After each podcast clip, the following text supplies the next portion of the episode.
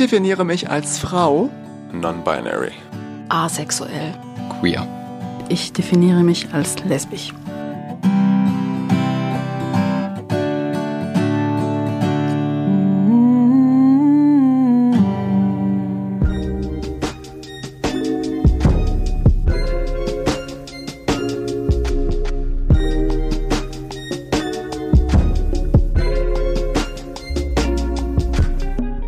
Hi, ich bin Flo, 26, lebe seit 2015 in Freiburg, studiere Gender Studies, bin intergeschlechtlich und identifiziere mich als nicht-binär.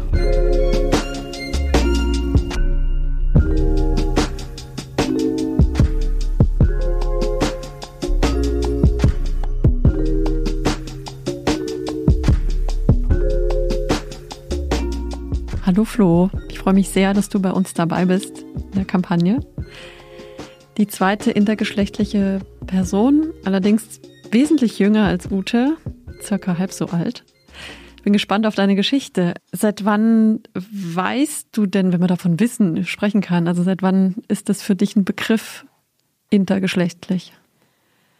Also ich bin in Behandlung, seit ich zwölf bin. Das heißt, ich weiß, seit ich zwölf bin, dass mein Körper sich in Hinblick auf meine hormonelle und geschlechtliche Entwicklung sich von dem der meisten Menschen äh, in meinem Alter unterschieden hat.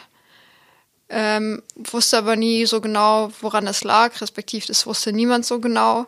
Und erst 2019 im Oktober habe ich durch einen Arztwechsel und in Verbindung mit eigenen Recherchen herausgefunden, dass ich intergeschlechtlich bin. Und ähm, das war mir davor schon ein Begriff, aber mh, mm, genau auf mich beziehen konnte ich das auf jeden Fall nicht.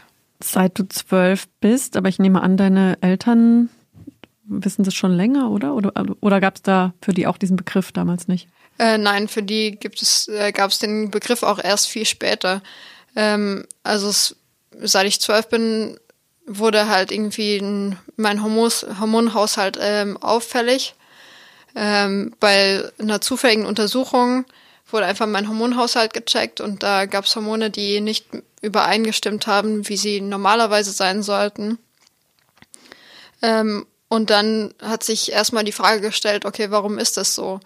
Das heißt, wurde eine Krankheit vermutet, äh, die dahinter liegt. Es wurden äh, viele unterschiedliche Mutmaßungen aufgestellt. Das heißt, es wurde quasi nach einer Krankheitsursache gesucht, die ja dann im Endeffekt nicht der Fall war. Das heißt, meine Eltern ähm, wussten gar nicht, ähm, was Ursache sein könnte und waren dem auch ziemlich ausgeliefert.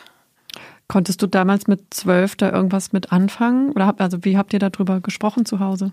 Wir haben in der Hinsicht darüber gesprochen, dass ähm, das natürlich ähm, Sorgen bereitet hat, weil auch zwischendurch mal so Diagnosen wie ähm, gutartiger Tumor in der Hypophyse ähm, im als eine Möglichkeit ähm, dargestellt wurden, also relativ lange sogar. Und das natürlich Sorgen bereitet, weil niemand weiß, wie dieser Tumor sich entwickelt und ob das jetzt wirklich die endgültige Lösung ist, was dagegen getan werden kann und so weiter. Das heißt, es war eher so ein ähm, eine Art Sorge, insbesondere von meiner Mutter und äh, Verunsicherung meiner Eltern. Ähm, in meinem Alltag hat es nicht so viel ähm, ausgemacht, aber ich musste äh, jedes Halbjahr ähm, muss ich MRTs machen, Blutuntersuchungen, mich untersuchen lassen und so weiter. Das heißt, es war schon in einer gewissen Art und Weise immer wieder präsent in meinem Alltag, aber es hat auch oft keine Rolle gespielt, dass ich ähm, irgendwie medizinisch beobachtet wurde, sag ich mal. Das heißt, es war für dich ein Stück weit Normalität, dass ja. du alle halbe Jahr da einfach sitzen musstest und dich abchecken lassen musstest. Ja, also es war für mich Normalität, dass ich diese Untersuchung mitmachen musste und das war einfach eine Gegebenheit, die ich nicht hinterfragt habe. Wie zeigt sich denn für dich die Intergeschlechtlichkeit? Mm. Also wie ist das, das Leben damit? Also das Leben als Interperson ist anstrengend für mich, weil ich mich immer wieder diesen Untersuchungen ausgeliefert gefühlt habe ähm, und auch der Diskriminierung, die damit einhergeht, sowohl im medizinischen Bereich als auch im Alltag. Also persönlich ähm, habe keine körperliche Pubertät durchlaufen was ähm, in meinem Alltag immer wieder zu Situationen führt, wo Leute mich nicht klar geschlechtlich einordnen können. Das heißt, ich möchte zum Beispiel mit meiner Mutter in die Sauna gehen und die Personen sind sich meiner Geschlechtlichkeit unsicher und ich muss denen irgendwie beweisen, dass meine Genitalien zutreffend sind für die Sauna, in die ich gerade gehen möchte. Oder ähm, ich bin am Flughafen, ähm, lege meinen Pass vor und die Leute hinterfragen, ob das, was da drauf steht, wirklich richtig ist oder so eine ganz witzige Situation, eigentlich völlig absurd. Äh, ich äh, war im Urlaub mit meiner Mutter, da habe ich meinen Pass vorgezeigt und zwei Sekunden später fragt ähm, der Security-Mensch meine Mutter, wie alt ist er denn? Äh, ist er schon 16? Und das ist schon ziemlich absurd. Also das klingt dann oft mal witzig, aber da stecken auch sehr viele alltagsdiskriminierende Erfahrungen dahinter. Was ist dein Umgang damit über all die Jahre? Ich kriege das ehrlich gesagt oft nicht mit. Also oft wird mir das von anderen Personen gespiegelt, äh, wie zum Beispiel ähm, der Person, mit der ich zusammen bin. Ich war jetzt, irgendwann muss ich mir eine Brille besorgen und dann war ich bei einem großen Augengeschäft und ich wurde dann immer wieder darauf hingewiesen, äh, ob ich nicht noch meine Eltern fragen will. Also ob ich das überhaupt schon allein machen kann, ob ich dann überhaupt schon volljährig bin und mir alleine eine Brille kaufen kann. Ich merke es einfach gar nicht mehr. Oder ich werde eigentlich auch immer geduzt oder mal mit er, mal mit sie angesprochen. Das ist eigentlich völlig egal. Ich nehme das oft einfach gar nicht mehr wahr und duze dann einfach zurück. Ähm, aber dahinter stehen natürlich auch ähm, Vorannahmen, die mich schon systemisch diskriminieren. Das heißt, du wirst meistens für jünger gehalten, als du bist. So ja, Erste. auf jeden Fall. Ist ja nicht immer das Schlimmste, aber ich kann mir vorstellen, äh, wenn es dann darum geht, ob man volljährig ist oder nicht, oder an der Kasse, wenn man sich ein Bier kauft, ein Perso zeigen muss, ist natürlich super anstrengend. Ja, also das ist nicht so schlimm. Es ist eher so, wenn mir die Mündigkeit abgesprochen wird. Also wenn quasi ich nicht ernst genommen werde. Also es stört mich nicht beim, wenn ich ein Bier kaufen will, meinen Ausweis zu zeigen, aber es ist eher störend, wenn ich nicht für voll genommen werde. Am anstrengendsten ist ehrlich gesagt der medizinische Prozess und die Diskriminierung, die damit einhergeht, weil ich nicht selbstbestimmt über meinen Körper bestimmen kann. Darüber wollen wir gleich noch ein bisschen intensiver reden. Vielleicht erstmal noch ein bisschen so über die Kindheit, Jugend, Vergangenheit. Ähm meine, du hast ja jetzt vielleicht auch nochmal einen anderen, einen reflektierteren Blick auf, auf deine Jugend und Kindheit. Ähm, wie war das da so, das Aufwachsen als Interperson? Also jetzt gerade im Hinblick auf, zu wem gehöre ich und wer spielt mit mir und wo darf ich überhaupt mitspielen? Rückblickend einfach sehr schräg. Also es sind ja, ist ja nicht nur mir aufgefallen, dass ich anders bin oder Ärztinnen aufgefallen, dass ich anders bin, sondern auch anderen Kindern. Das heißt, ich habe ähm, ab einem gewissen Alter auf jeden Fall auch Ausschluss erfahren und auch ähm, Mobbing, ähm, weil es eben nicht so ganz klar war, zu wem ich jetzt, bei wem ich jetzt mitspielen kann und es war einfach ähm, nicht unbedingt begreifbar für andere Menschen in meinem Umfeld. Und ich hatte aber auch immer Freundinnen und Klassenkameradinnen, mit denen ich sehr gut klargekommen bin. Und bei denen war ich äh, meistens einfach so das weirde Kid, was so ein bisschen außenstehend war und ähm, einfach mit dabei war und irgendwie ähm, Kommentare machen konnten, konnte oder lustige Witze machen konnte, weil ich eben viele Erfahrungen eher so als außenstehende Person wahrgenommen habe und nicht als eine Person, die mittendrin war, also insbesondere jetzt in der Pubertät. Und mit wem hast du Fußball gespielt? ja, äh, bis zu einem gewissen Alter konnte ich eigentlich immer mit den Jungs mitspielen. Ab einem gewissen Punkt irgendwie nicht mehr. Ganz begreifen konnte ich das da nicht. Ähm, und das ging, also ich habe ähm, jahrelang in der ganzen Grundschule Fußball gespielt in einem Verein, wo ich der einzige Nichtjunge war. Und das war dann einfach so gegebene Sache. Und dann ab zwölf wurde auf einmal gesagt, ja, okay, du kannst jetzt nicht mehr mitspielen. Und musste dann in die Frauen-Damen-Mannschaft. Und da waren alle ungefähr so gefühlt 21. Und dann war ich damit zwölf und eh schon spät entwickelnd. Also jetzt im Rückblick sehr spät entwickelnd oder gar nicht entwickelnd, aber in dem Moment ähm, war es auf jeden Fall sehr schräg. Und konntest du trotzdem mithalten? Spielerisch? Spielerisch ja, bei allem anderen eher weniger. Aber es war dann schon okay. Es wurde dann einfach akzeptiert, dass ich so ein bisschen außenstehend war. Ja. Aber in vielen Momenten war es auch unangenehm und ich wurde auch ausgeschlossen, so ist es nicht. Aber ich hatte auch jeden Fall immer irgendwie soziale Kontakte, bei denen ich so akzeptiert wurde, wie ich war. Ja. Erinnerst du dich noch, wie du dich damals selbst wahrgenommen und definiert hast? Also ich weiß nicht, ob der Begriff non-binär, ob das damals schon für dich ein Thema war?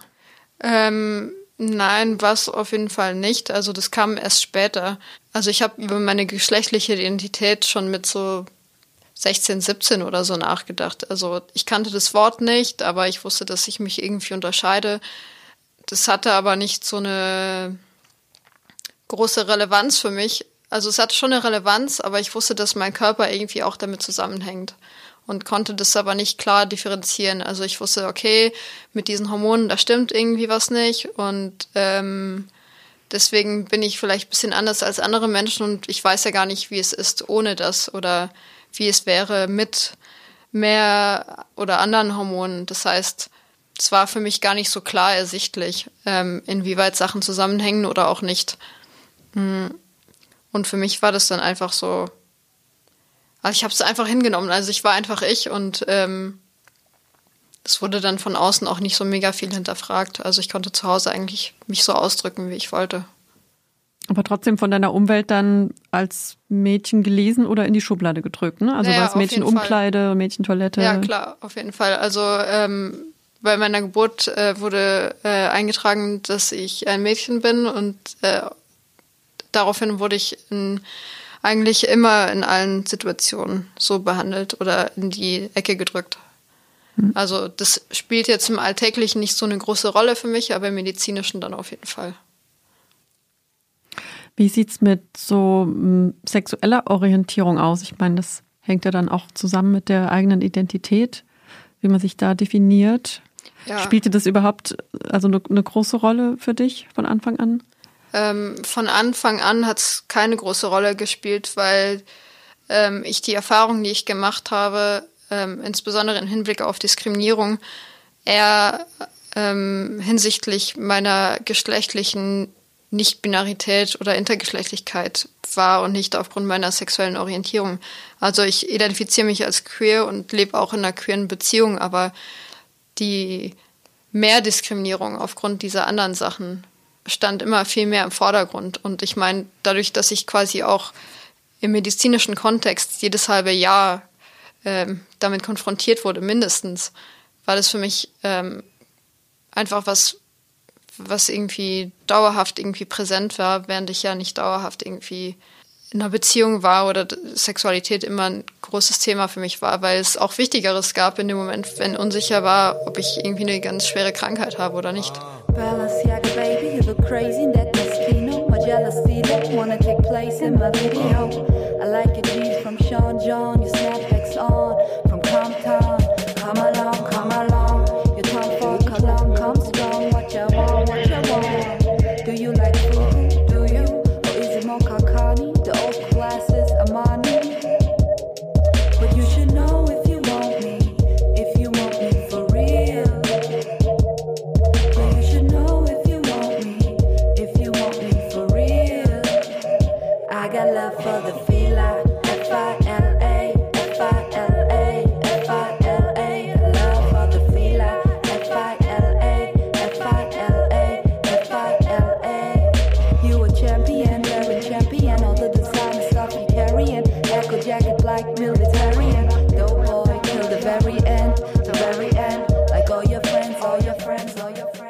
kommen wir mal zu dem medizinischen Bereich ist ja echt ein bisschen eine Odyssee gewesen. Erstmal, es gibt ja ganz viele verschiedene äh, Fachbereiche, die sich damit beschäftigen. Ne? Vielleicht kannst du das mal erst mal kurz so erklären. Es ist ja nicht nur die Gynäkologie, die da eine Rolle spielt. Also bei, bei wem musstest du da regelmäßig ein- und ausgehen? Ähm, in meinem Fall waren es in erster Linie EndokrinologInnen. Also bei mir, meine Intervariation äußert sich so, dass mein Körper nicht die Hormone ausschüttet, die es braucht, um eine körperliche Pubertät zu durchlaufen. Für eine Frau. Ja, genau, für eine Frau oder auch für einen Mann. Also mhm, ich habe okay. einfach das, was als Sexualhormone verstanden wird, ist einfach nicht so in meinem Körper gegeben. Das heißt, es waren vor allem EndokrinologInnen, also ÄrztInnen, die sich mit Hormonen und Hormonhaushalt und Stoffwechsel beschäftigen, bei denen ich ein- und ausgehen musste. Ähm, und es war sehr anstrengend, wie gesagt. Also ich musste da ähm, immer wieder mich Untersuchungen äh, aussetzen, die nicht immer relevant waren oder wo es eher darum ging, also mich wie ein For also ich wurde eher so wie ein Forschungsobjekt behandelt, als stattdessen wirklich versucht wurde herauszufinden, äh, wie mir geholfen werden kann. Also es wurde viel raus umprobiert, es wurden Medikamente ausprobiert, ähm, es wurden Untersuchungen gemacht, die medizinisch nicht notwendig gewesen wären. Solche Sachen. Woher weißt du, dass es nicht notwendig gewesen wäre? Also die Frage ist, haben mhm. die dich ausreichend aufgeklärt? Haben die mit dir gesprochen? Nein, die haben ähm, ganz wenig nur mit mir gesprochen und ähm, diese medizinische Notwendigkeit habe ich erst im Nachhinein dann erfahren, ob das wirklich gegeben war. Und ich meine, ich habe das erlebt, seit ich zwölf bin und meine Mutter, die mich oft begleitet hat, hatte damit davor auch keinen Kontakt und war verunsichert und ich war auch verunsichert und ich habe einfach alles hingenommen, wie es war und habe mich dem quasi, habe das über mich ergehen lassen und dabei waren nicht nur diese körperlichen ähm, Versuche, sag ich mal, im Hinblick auf Untersuchungen oder ähm, Medikamente, die ausprobiert wurden, irgendwie schwierig, sondern oft hat auch Konsens gefehlt, wenn es darum ging, mich zu untersuchen. Ich wurde nicht gefragt, ob es okay ist für mich, mich auszuziehen. Es wurde nicht gefragt, ob es okay ist für mich, wenn sie mich anfassen. Es wurde nicht gefragt, ob es okay ist für mich, wenn sie mich in sehr intimen Orten anfasse. Ähm, es wurden oft unnötige äh, körperlichen Untersuchungen durchgeführt. Es wurde in, auch später insbesondere unangebrachte intime Fragen gestellt, die ich nicht hätte beantworten wollen und bei denen es auf jeden Fall nicht okay ist, die Le Menschen zu fragen aus reiner Neugier und reinem Forschungsinteresse. Ja.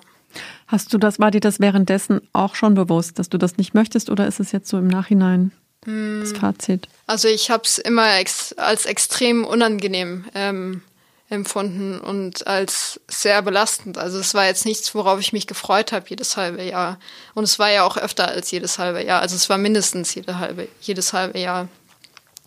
Und ich wusste, dass es unangenehm ist, dass ich das nicht möchte, aber ähm, ich wusste nicht, dass es eine Option ist, Nein zu sagen. Mhm. Also es war irgendwie gegeben, dass ich das über mich ergehen lasse und es war irgendwie keine Frage. So, ich war diesen Ärztinnen komplett ausgeliefert.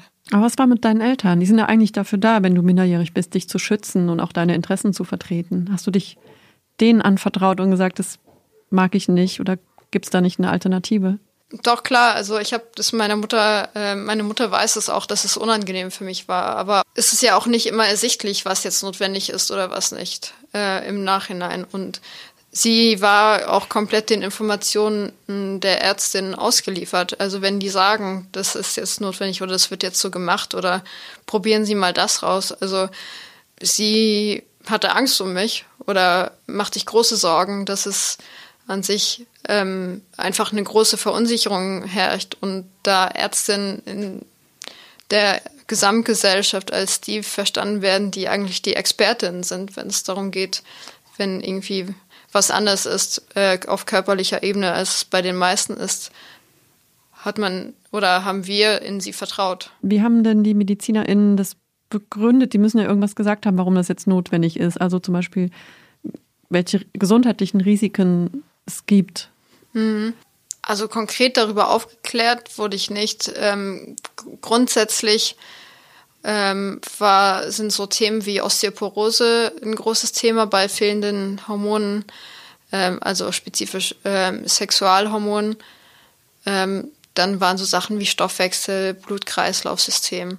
Solche Sachen wurde dann gesagt, dass es ähm, negativen Einfluss drauf hat. Also ich wurde so teilaufgeklärt. Also ich weiß immer noch nicht, was genau die langfristigen Folgen sind, wenn ich zum Beispiel keine Hormonersatztherapie mache. Ähm, da fehlt einfach das Wissen und ähm, die Aufklärung und der Willen aufzuklären. Hm. Und du hattest bisher jetzt auch keine chronischen Symptome? Ja, also ich persönlich habe ähm, mal abgesehen von einem recht langsamen Stoffwechsel ähm, körperlich überhaupt keine Beschwerden, wenn man das so sagen kann.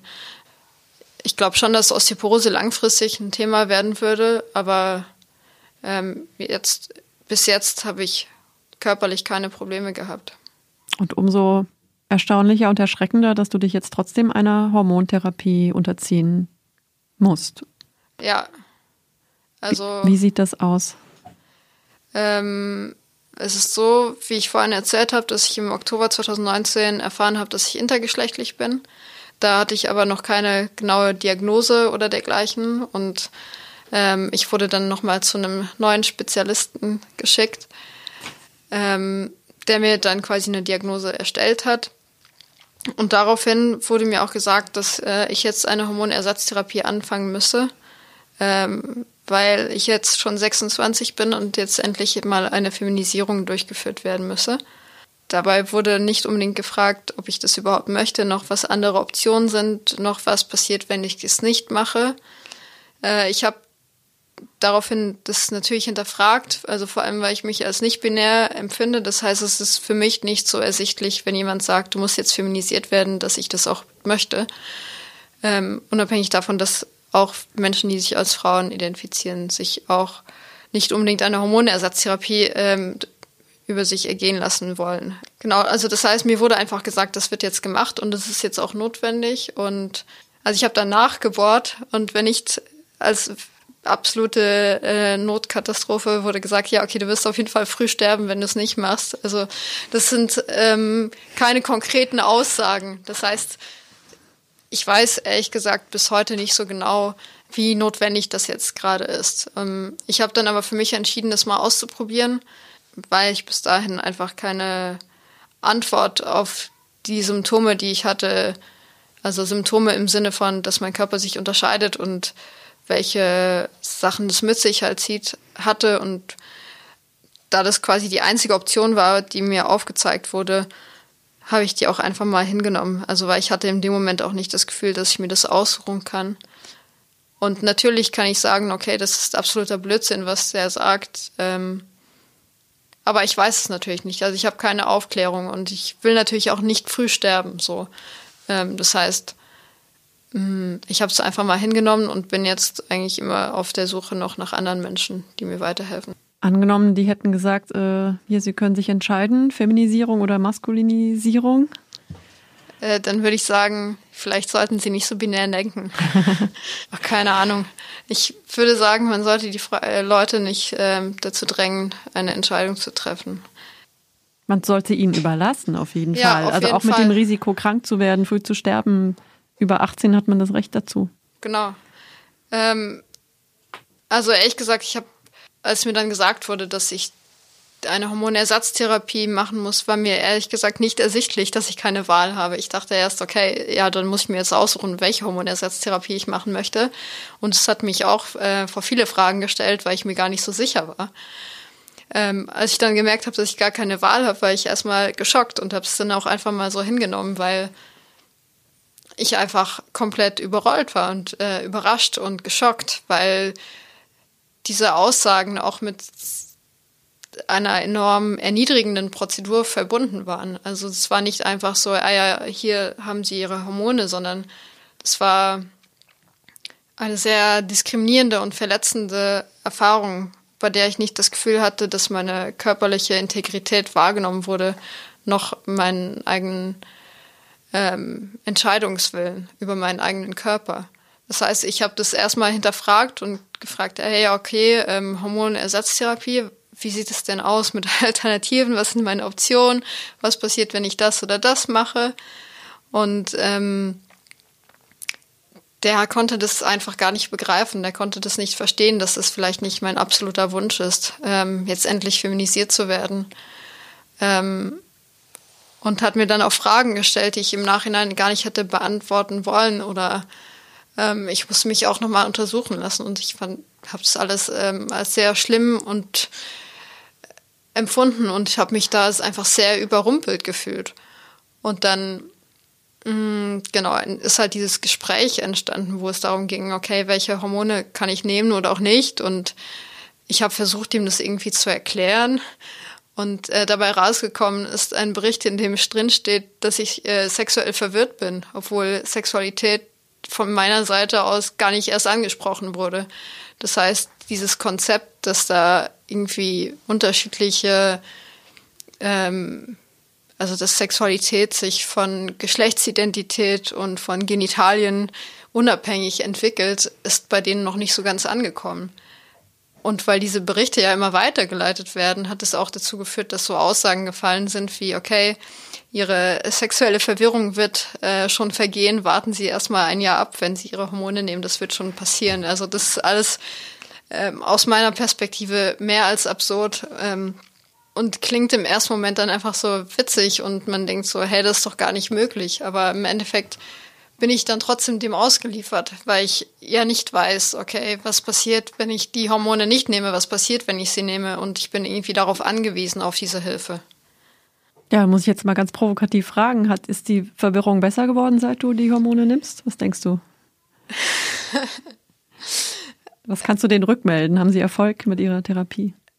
Ähm, ich weiß gar nicht, was ich darauf antworten Ja, nichts soll. wahrscheinlich. Ne? Ja, also weil das ist einfach, also ich bin ja ehrlich gesagt froh darüber, dass ich weiß, dass es nicht okay ist, was sie sagen. Und ich weiß, dass ich nicht sexuell verwirrt bin, weil ich eigentlich ganz gut mit meiner sexuellen Orientierung bin und mich auch gut mit meiner Sexualität fühle. Und dann ist es einfach so, so absurd. Und das macht es manchmal auch leichter zu wissen, dass es einfach so weit weg ist von der Realität, dass es quasi real ist. Also für mich, dass ich das nicht so wahrnehme wie die. Hm. Also weil das quasi also das bin ja nicht nur ich äh, als Person, die denken würde, okay, da stimmt irgendwie was nicht, sondern es, wenn ich das allen möglichen Menschen erzähle, dann sagen die auch erstmal, hä?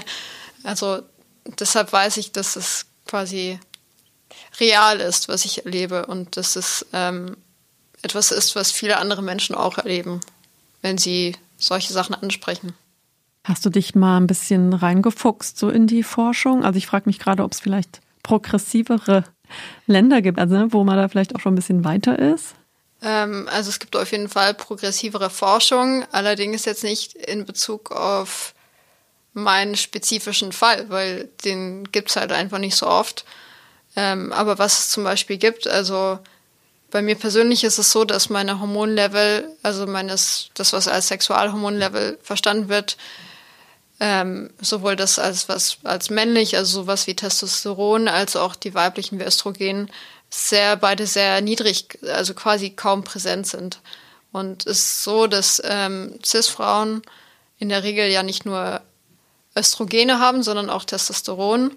Und ähm, natürlich sehr viel niedriger, aber ähm, es ist quasi nicht nur einseitig, sondern es ist eine große Mischung an Hormonen, wo einfach manche Hormone mehr da sind als andere und sich deshalb der Körper so entwickelt, wie er sich in den meisten Fällen entwickelt.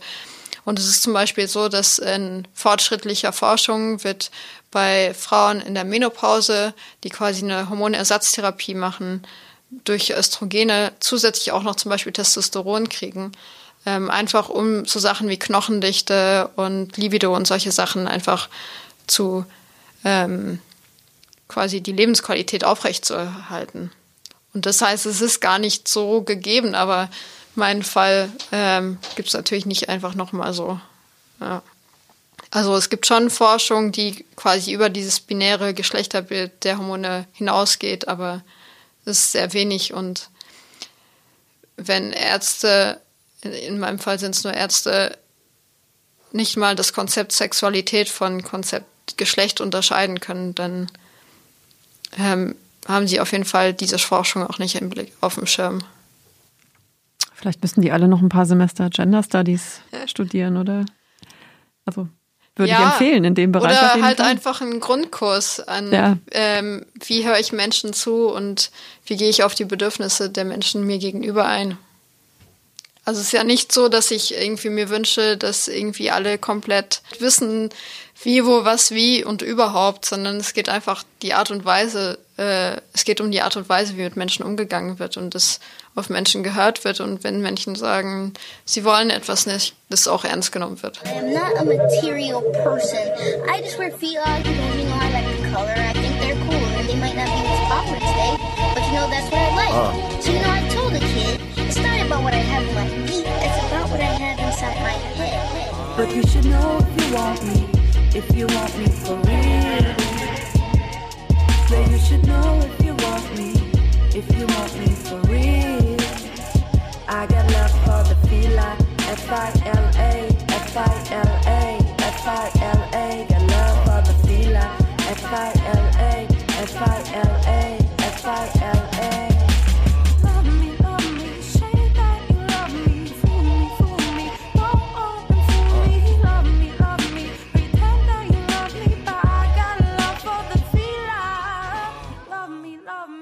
studierst ja Gender Studies und bist auch hm, politisch aktiv. Wie sieht dein Aktivismus in dieser Richtung aus? Also auch im Sinne von, was sind konkrete Wünsche und Forderungen an die Medizin, an die Forschung, an die Gesellschaft?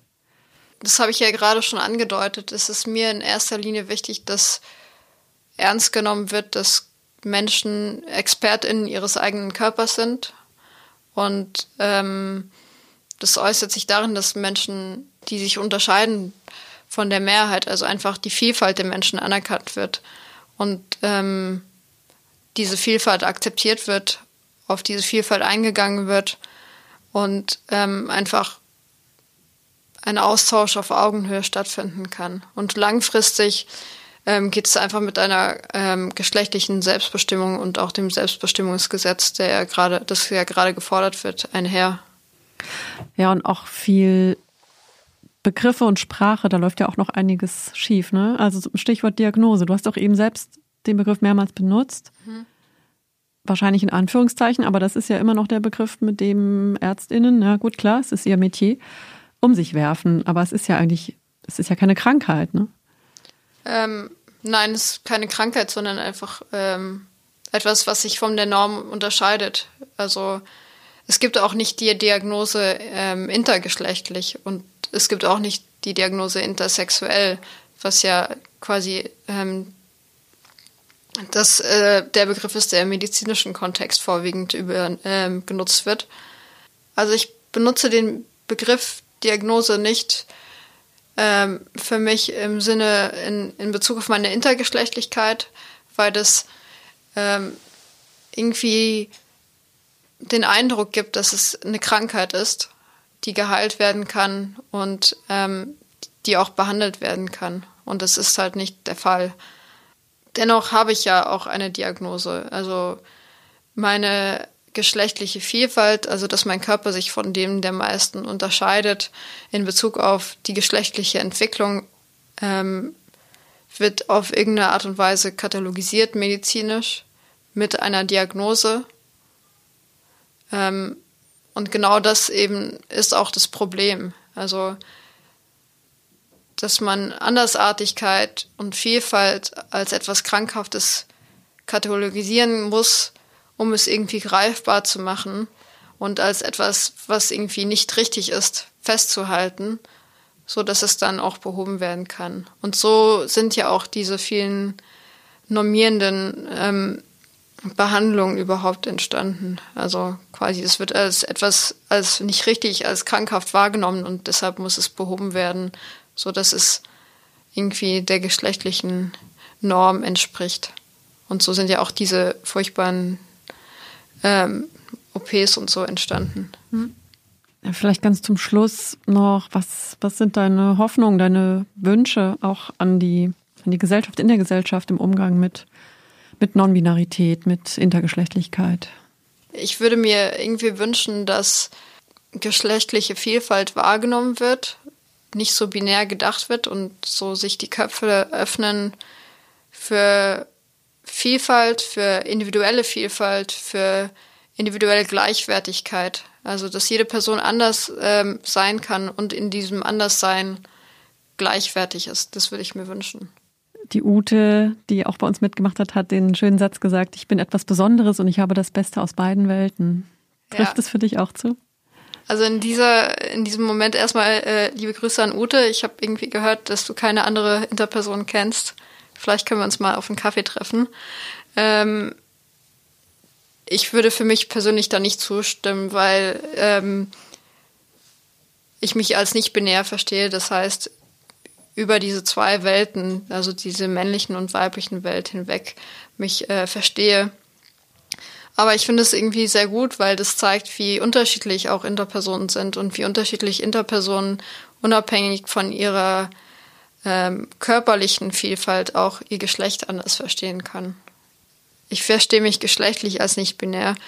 Ähm, das heißt, für mich ist es einfach, wie ich mein Geschlecht wahrnehme und wie ich mein Geschlecht äußern möchte, wie ich mich verstehe, während die Selbstidentifikation als Inter für, für die Erfahrungen, die, die ich gemacht habe. Also für das Leiden, was damit äh, reingeht und die Verbundenheit mit anderen Intermenschen, die vielleicht ähnliche Erfahrungen gemacht haben. Also genau einen Menschen wie mich werde ich ja wahrscheinlich oder werde ich vielleicht nicht unbedingt finden, aber ich werde Menschen finden, die ähnliche Erfahrungen gemacht haben wie ich. Und auch äh, vor allem im medizinischen Kontext. Und um zu wissen, dass ich damit nicht allein bin, da hat mir die Selbstidentifikation als intergeschlechtlich sehr geholfen. Ein bisschen wundert es mich schon, dass es nicht gut genug vernetzt zu sein scheint, dass die Leute sich dann finden. Also das liegt an mehreren Punkten. Zum einen wissen Personen nicht unbedingt, dass sie inter sind. Das heißt, selbst wenn normierende OPs oder äh, durchgeführt werden oder sie Hormonersatztherapien kriegen oder was auch immer, wissen sie nicht unbedingt, dass es überhaupt, äh, dass sie überhaupt inter sind. Manche wissen gar nicht, welche, wie ihre Diagnose lautet, was da überhaupt ist, dass es überhaupt was mit Geschlechtlichkeit zu tun hat. Dann wissen manche Menschen, okay, da ist äh, was anderes, ich habe hier ja diese Krankheit und ähm, das wurde geregelt oder was auch immer und denken auch, ähm, dass es so okay ist und sind da allein damit. Ähm, und da spielt Scham auch eine große Rolle. Das heißt, selbst die Leute sind dann sehr vereinzelt und ähm, denken, sie sind allein damit, wie mit den Erfahrungen, die sie gemacht haben. Und haben dafür gar keine Worte, weil das ja auch dann nicht kommuniziert wird, hey, du bist Inter, sondern es wird kommuniziert, hey, du hast diese Krankheit, diese Diagnose, wie auch immer. Und dann ähm, gibt es auch ähm, intergeschlechtliche Menschen, die vielleicht wissen, dass sie intergeschlechtlich sind, aber für die es äh, abgesehen von ihrem, ihrer, ihres Körpers keine große Rolle spielt für sie. Und ähm, ich meine, es ist auch völlig verständlich, dass Leute damit abschließen wollen, wenn sie mal solche Erfahrungen gemacht haben.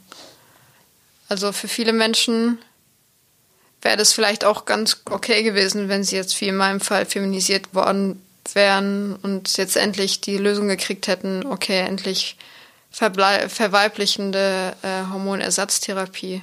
Und es wäre dann okay gewesen. Äh, und es ähm, hätte dann keine große Rolle gespielt. Aber die Vernetzung, ich glaube, das liegt einfach an der Vereinzelung und weil das ja auch nicht ganz klar ist. Es gibt ja super viele unterschiedliche Diagnosen, die super unterschiedlich gelistet werden und häufig wird es halt nicht kommuniziert. Ute wusste ja auch zum Beispiel, dass sie die Diagnose da hat oder diese Krankheit, wie auch immer, aber zu wissen, dass das zu einer ganzen Gruppe an mhm. Menschen gehört, ähm, dieses Wissen wird einem ja nicht auf den Weg mhm. gegeben. Ja, das ist erst ein paar Jahre jung. Ja. Und sie sagt aber auch selber, dass es für sie jetzt eine Heimat ist. Also dieses I gibt ja auch total viel. Für mich ist es auch super wichtig, weil es mir irgendwie Kraft gibt. Also äh, zu wissen, dass das, was ich erlebt habe, erstens kein Einzelfall ist, dass selbst obwohl meine Variation, wie auch immer, sich ähm, vielleicht von vielen anderen unterscheidet oder auch zu wissen, dass die einzelnen Erfahrungen sich unterscheiden, ist so dieses Gesamtbild und diese Gesamterfahrung oder ähm, ähnliche Erfahrungen trotzdem da. Und damit verbindet mich etwas Gewisses mit anderen Menschen, die diese Erfahrung gemacht haben. Und ich weiß, dass ich dann damit nicht komplett allein bin und dass Menschen sich dafür einsetzen, dass anderen Personen und sie selbst, denen es ähnlich geht, äh, selbstbestimmt entscheiden können über ihren eigenen Körper. Okay. Herr Flo, an der Stelle super herzlichen Dank, auch, auch für die super wichtige Aufklärung, die du leistest. Das ist wirklich wichtig. Und ja. danke für die Offenheit sowieso. Gerne. Sichtbar in Freiburg, ein Projekt von Fluss e.V. und Radio Dreieckland. Fotos von Severin Poti.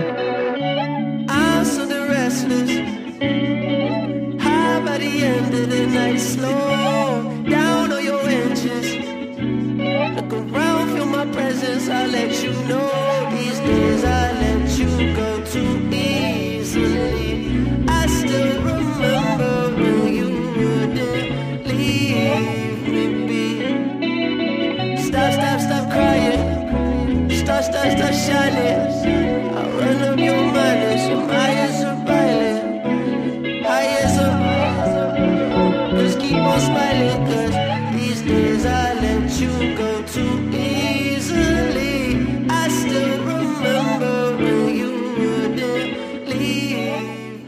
Abonniert uns über die Homepage www.sichtbar-in-freiburg.de oder über die gängigen Streaming-Portale. Uh. Remember what you dreamed of. And did you get there yet? Or is you still going? Don't let them fill your head. Your mama still love you. Hard to keep track of my blessings. I fucked around and got lost in these sessions. Dog, back in the days I was stressing. All that pretending. I'm something restless. Dog, baby, come on down. The summer's almost seized. My flowers on the ground. My daddy rested peace. I still don't hear a sound. They plastic like a beach. Stack up another Dow. It never bring me peace, but